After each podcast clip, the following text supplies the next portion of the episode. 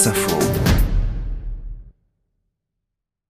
Je suis le manque à gagner du secteur aérien cette année, évalué par la profession à 419 milliards de dollars. La faute aux restrictions de circulation, évidemment, les avions cloués au sol et le trafic commercial qui chute de 60% comparé à l'an dernier.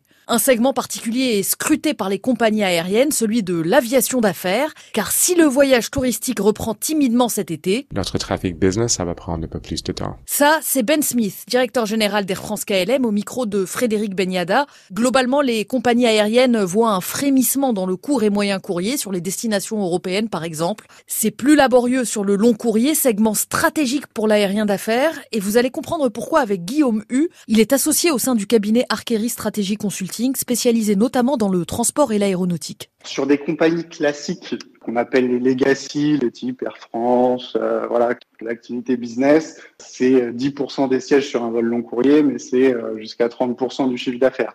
Donc pour assurer la rentabilité d'un vol, il est nécessaire euh, d'avoir cette offre-là. Est-ce que certaines compagnies vont plus souffrir que d'autres? Très certainement.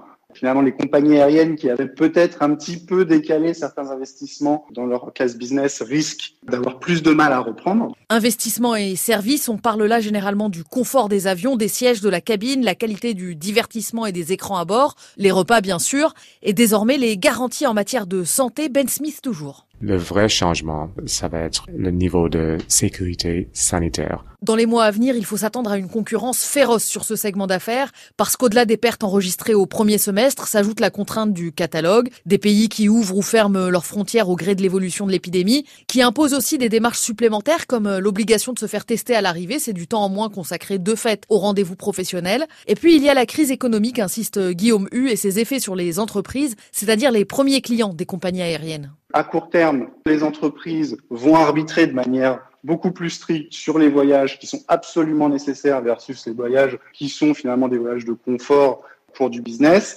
On a eu euh, l'opportunité euh, d'expérimenter euh, les visioconférences à grande échelle pendant la crise et on continue de le faire et que ça, ça va nécessairement impacter le nombre de voyages. Et améliorer le bilan carbone aussi de ces entreprises. Une visioconférence au lieu d'un trajet de 600 km, c'est 150 kg d'économisés en équivalent pétrole. Mais c'est aussi des emplois en moins pour les taxis dans les aéroports, pour les hôtels. Le tourisme d'affaires, c'est 70% de leurs revenus en France.